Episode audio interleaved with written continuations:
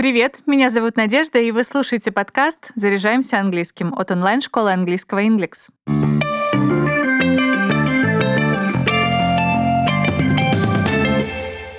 Сегодня говорим о том, сколько английских слов нужно знать, чтобы говорить свободно, откуда брать эти слова, как их запоминать, а еще какие приемы и сервисы могут в этом помочь. Для начала советую пройти один или несколько тестов, которые покажут ваш приблизительный словарный запас, и вы сможете его сравнить с результатами других студентов или нейтивов. Ссылки на такие тесты я добавлю в описание к выпуску. Но хочу вас предупредить, подобные тесты — это только примерная оценка вашего словарного запаса. Итак, сколько английских слов нужно знать? Все зависит от цели. Если же говорить в общем, то порядка 3-4 тысяч слов будет достаточно, чтобы свободно общаться на большинство повседневных тем. В первую очередь стоит выучить базовую лексику на вечно актуальные темы, например, хобби, семья, еда. Если английский вам нужен для работы, учите общую бизнес-терминологию или узкую отраслевую ключевую, например, для IT-специалистов. Если хотите больше путешествовать, учите лексику из туристических разговорников. Теперь поговорим о том, откуда брать новые английские слова. Предлагаю начать с англоязычных песен, фильмов, сериалов, книг и подкастов. Этот вариант хорош тем, что слова запоминаются в развлекательном контексте. Советую протестить сервис Ororo TV. Он платный, но своих денег стоит. Вы можете смотреть новые фильмы и сериалы в хорошем качестве с русскими или английскими субтитрами. А как только вы встретите незнакомое слово, кликните по нему, и оно автоматически попадет в ваш личный словарь новых слов. Это не реклама сервиса, у нас нет никакого договора с Ororo. Советую лишь потому, что сервис реально полезный. Тексты большинства англоязычных песен можно найти на ресурсе Амальгама или искать через обычный поисковик, вводить название песни и добавлять к нему слово lyrics по буквам L, Y, R, I, C, S. Также стоит обращаться к специальным пособиям. Учебники, разработанные для увеличения словарного запаса, помогут вам выучить новые слова и устойчивые выражения. В таких пособиях, как правило, даны списки слов вместе с примерами их использования. Так вы быстрее запоминаете слова, потому что учите их в контексте. Кстати, в блоге Inglix есть отдельная рубрика статей, которую ведет наш методист Анастасия Пожидаева. В каждой статье Настя объясняет лексические и грамматические темы на примере истории жизни, которые дополняет еще и наглядными комиксами. Там же в блоге мы опубликовали опубликовали обзор учебников для изучения английской лексики. Если не знаете, какое пособие выбрать, советую обратиться к нашей подборке.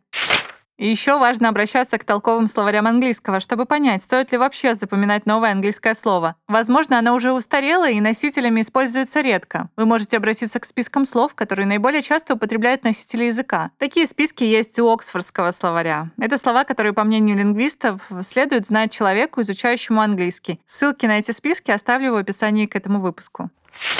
Немного расскажу о том, какие инструменты и сервисы помогут быстрее запоминать новые слова. Во-первых, это знакомые многим карточки со словами. Этот метод может показаться старомодным, но он по-прежнему эффективен. Карточки могут быть как бумажными, так и электронными. Чтобы составить бумажные карточки, используйте цветные блоки. Один цвет равен одной теме. На одной стороне листа пишите слово на английском, на второй — на русском. Проверяйте свои знания. Переводите слово с русского на английский и наоборот. Другой вариант. С одной стороны вы пишете слово на английском с русским контекстом, с другой стороны слово на русском языке без контекста. При повторении лексики пробуйте перевести понятие с русского на английский, а с переводом в обратную сторону вам поможет русский контекст. Более опытным студентам стоит пользоваться англо-английскими словарями. На одной стороне пишите слово на английском, на другой его определение на английском языке языке. Еще можете добавить синонимы и антонимы изучаемого понятия. Запоминать английские слова лучше всего в контексте. Писать на карточке не просто слово, а предложение, в котором оно используется. Примеры предложений можно найти в электронных словарях. Чтобы создавать электронные карточки, воспользуйтесь сервисом Quizlet. Он позволяет заучивать слова разными способами. Выбирать верный перевод из предложенных, заполнять пропуски в предложениях и играть в игры со словами. Здесь же вы можете отслеживать свой прогресс. Как быстро вы учите новую лексику и какие слова вам даются тяжелее других других. Альтернативный ресурс — это сервис Memrise.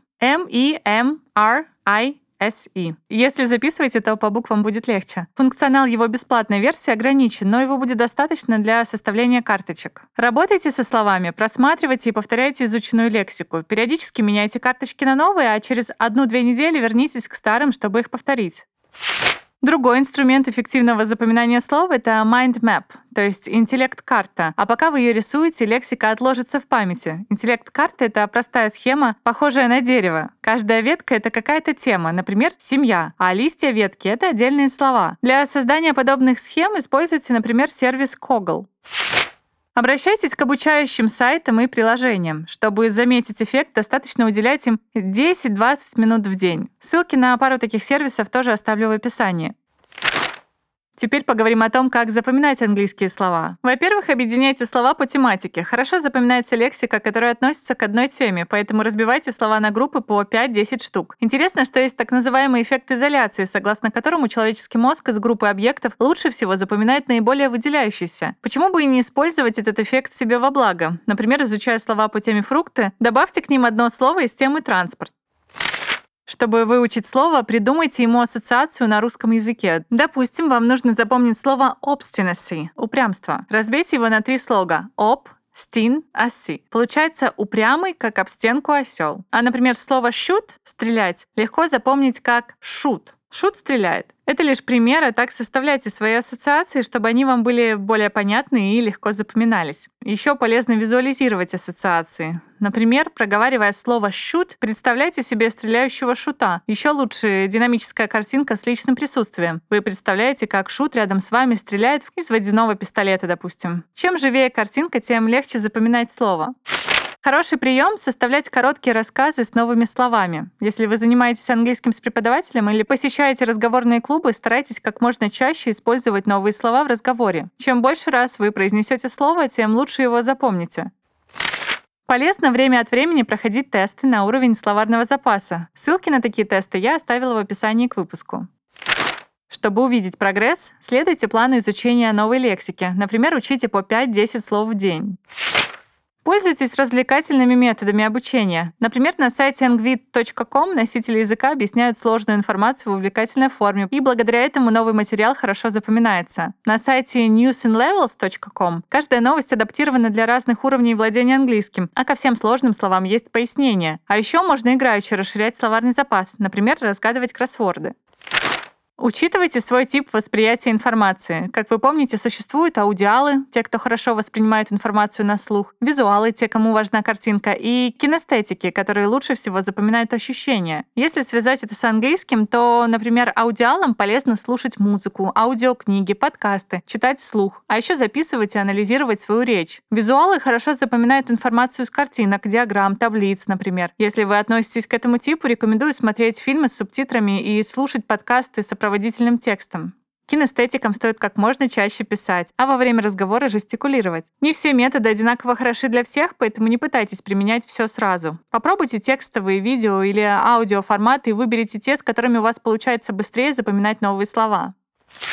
Если вы хотите начать заниматься английским с преподавателем, приходите в онлайн-школу Inglix. При оплате уроков используйте промокод подкаст. По нему для новых студентов действует скидка 30%. А я напомню, что мы есть на Apple и Google подкаст, Яндекс Музыки во Вконтакте. Подписывайтесь, ставьте звездочки и оставляйте отзывы. А пока все. До встречи в следующем выпуске.